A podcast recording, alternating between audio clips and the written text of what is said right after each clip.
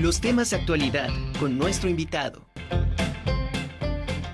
En agosto pasado, nuestra máxima casa de estudios lanzó la convocatoria para acceder a los planes de rescate de nivel medio superior y de regularización de licenciatura, dirigido a quienes hayan dejado sin concluir sus estudios de cualquiera de los dos niveles. Esta tarde me da muchísimo gusto recibir en la conjura de los necios al director de educación superior de nuestra institución, de la, de la UAP, al doctor Emilio Soto García. Doctor, ¿cómo está? Hola, ¿cómo estás? Un gusto. Muy bien, doctor, mucho gusto platicar. Eh, bueno, que está aquí en la Conjura de los Necios. Y hoy, pues, vamos a platicar sobre el avance de este programa. Y a mí me pareció, en lo personal, y digo, yo creo que a, a todas esas personas que dijeron yo, una iniciativa muy buena por parte de nuestra institución, que es como concluir, ¿no? Algo tan importante que es eh, en el caso de la licenciatura que te cambia totalmente la vida. Sí, mira, este programa de regularización licenciatura 2022 está enfocado a todos los alumnos que por alguna razón no pudieron concluir sus estudios o no pudieron titularse. Estamos abarcando matrículas desde el 2005 hasta el 2017. El programa sí tuvo una fecha de inscripción de registro dentro de la plataforma que fue publicada en la misma convocatoria. En esa página tuvimos este, varias eh, semanas para captar a todos los solicitantes. ¿De eh, cuántos fue la respuesta? Nosotros esperábamos cinco mil en nuestras bases de datos nos decía más o menos un número aproximado. Al final tuvimos más de 6.200.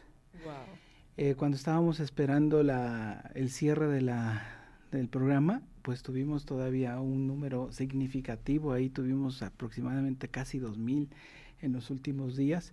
Y todavía con el trabajo interno ya con las unidades académicas, porque mucho de este trabajo, quiero decir, es parte de las unidades académicas porque ellos son los que analizan las rutas académicas críticas que deben de seguir cada uno de los aspirantes. Y en base a esta nueva cultura universitaria que tenemos y obviamente por iniciativa de nuestra rectora, la doctora claro. Cedillo, en, en, pues lanzar esta convocatoria, pues estamos atendiendo a estos 6.200. 2.400 aproximadamente son los que dejaron inconcluso su proceso de titulación, es decir, tienen del 100% eh, en adelante. Entonces deben de hacer su certificado. Ahorita estamos en el proceso de, de, atender a los alumnos tanto para hacer su certificado de estudios como también en la generación de las rutas académicas críticas de todos estos que están debiendo de una hasta 15 asignaturas. Ok. Son cuatro periodos los que estamos nosotros más o menos programando para que ellos puedan concluir sus estudios y también su servicio social y práctica profesional. Está súper interesante esto que menciona, porque eh, de alguna manera ustedes trabajaron, al, al, al igual que las unidades académicas, trabajaron en diseñar un plan que facilitara a, la gente porque por trabajo, por tiempo, por lo que sea, pues no se puede ya entrar al aula y clases y esto. Entonces se planea, se diseña todo un, eh, todo un programa para beneficio de toda esa gente. Y, y cómo fue, cómo fue el planear y, y, y, aterrizar, porque estamos hablando de que hay, pues son, son, son personas que tiene muchos años y obviamente van, se van modificando eh, los planes de estudio, ¿no? Sí. Y entonces es homogeneizar muchísimas, este, muchísimas em, generaciones, ¿no? Así es, mira, este programa por supuesto tiene que tocar muchas, muchas dependencias dentro de la universidad. Primero se planteó o se trabajó en cómo publicar esta convocatoria y estuvimos convocados principalmente por la Vicerrectoría de Docencia que encabeza el doctor Jaime Vázquez, y ahí estuvimos eh, la, la DAE, la DES, la Dirección de Educación Superior, que encabezo, y también la abogada general y eh, algunas otras dependencias que también tienen injerencia para hacer el, el, pues el bosquejo de cómo íbamos a lanzar la convocatoria. Una vez que se lanza, eh, bueno, antes de lanzarla, perdón, tuvimos unas reuniones todavía con las unidades académicas les dimos a conocer lo ambicioso del programa. La verdad es, sí estábamos esperando eh, alrededor de 5 mil, pero bueno, pues esto se excedió. Y, y bueno, eh, pues agradecer mucho el trabajo que tienen las unidades académicas cuando les platicamos de este, de este programa, de esta convocatoria pues las preguntas eran en cómo los vamos a atender, eh, cómo los vamos a, captar a los alumnos, eh, cómo van a hacer los registros y más que decir, bueno, está muy complicado, no. Todas las unidades académicas estuvieron con el, con el afán de, de colaborar, de trabajar en conjunto para captar a la mayor cantidad posible de los alumnos. Claro.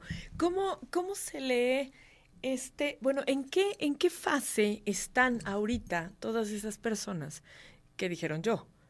¿En qué, en qué etapa de este proceso están ahora? Ahorita es, ya se concluyó el, registro. Ahorita estamos eh, con las unidades académicas en el proceso de analizar la ruta académica crítica. Ya se mandó una primera lista con la abogada general para que se reactiven en la Dirección de Administración Escolar todas las matrículas que o van por titulación o ya tienen una ruta académica crítica, es decir, que sí tienen cabida en el programa de regularización. Eh, deben de una a 15 asignaturas. Entonces, ahorita todos los aspirantes pueden ingresar a la misma página de su registro y esa misma página ahorita les permite ver el estatus en donde se encuentra cada uno. Entonces, eh, si no tienen todavía su ruta académica crítica pueden asistir a la unidad académica. Por eso yo agradezco mucho este espacio para poder invitarlos a todos, para que vean eh, su, su, situación, en, eh, su estatus en el registro y si todavía no tienen su ruta académica crítica, ir a su unidad académica para que ésta sea generada. Claro.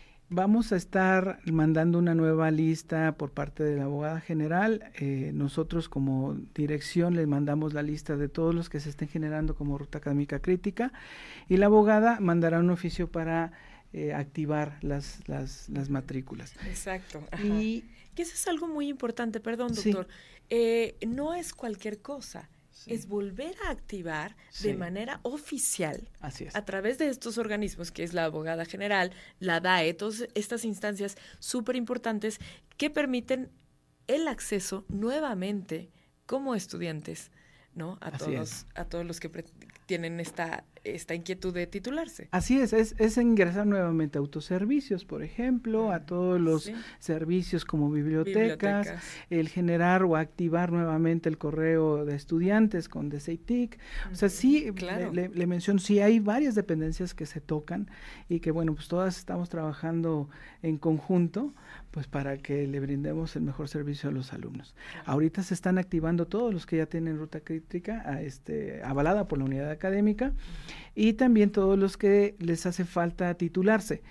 Eh, por medio de autoservicios van a poder tramitar su certificado y entran en una auditoría para verificar que sí cumplan con el 100% de su programa de estudios y empezar su proceso de titulación, por ejemplo. Doctor, eh, los que se quedaron fuera de este programa, ¿qué, qué, puede pasar? Miren, el, el programa sí ya eh, concluyó. Estamos eh, ahorita haciendo la elaboración de un programa eh, alterno para todos los que no pudieron entrar en este programa de organización. el próximo año estaremos haciendo la publicación del mismo y bueno, pues ya estaremos ahí constantemente recibiendo a los muchachos en cada una de las unidades académicas, pues obviamente para seguir su proceso. Eh, es muy importante mencionar que en este programa de regularización nos dieron varios documentos. Uno de ellos que es muy importante es una carta en donde el alumno se compromete a concluir eh, todo su programa de estudios sin reprobar y obviamente eh, atendiendo todas las fechas para concluir su programa de estudios. Entonces, eh, yo creo que esa carta también va a estar visible para el programa que, que, venga. Y bueno, esta es la, una de las ideas de hacer este programa de regularización es precisamente regularizar el estatus de todos nuestros alumnos. Ok. Una pregunta, para los que no son tan jóvenes, generaciones más allá del 2005. ¿Se tiene pensado en algún momento? Eh, ya se nos acabó el tiempo, doctor, pero este, ¿Se tiene pensado en algún momento este, de otras generaciones? Sí, por supuesto. Estuvimos atendiendo incluso a generaciones 96, por ahí tuvimos 94, que les faltó nada más titularse. Entonces, lo que hace DAE es una auditoría de su proceso para verificar que sí cumplen con al 100% de su plan de estudios y pues obviamente titularlos. Ellos tienen la posibilidad de titularse con cualquier opción de titulación actual. Ok. Qué maravilla. Pues está padrísimo. Ya no hay pretexto para titularse, para no titularse. Doctor, muchísimas gracias por estar en la conjura de los necios. Lo vamos a invitar más seguido para que nos, nos siga compartiendo esta información porque evidentemente hay mucha gente que está interesada. Sí. ¿No? Estoy a la orden. Muchas gracias, gracias, doctor Emilio Soto García, director de Educación Superior de nuestra institución.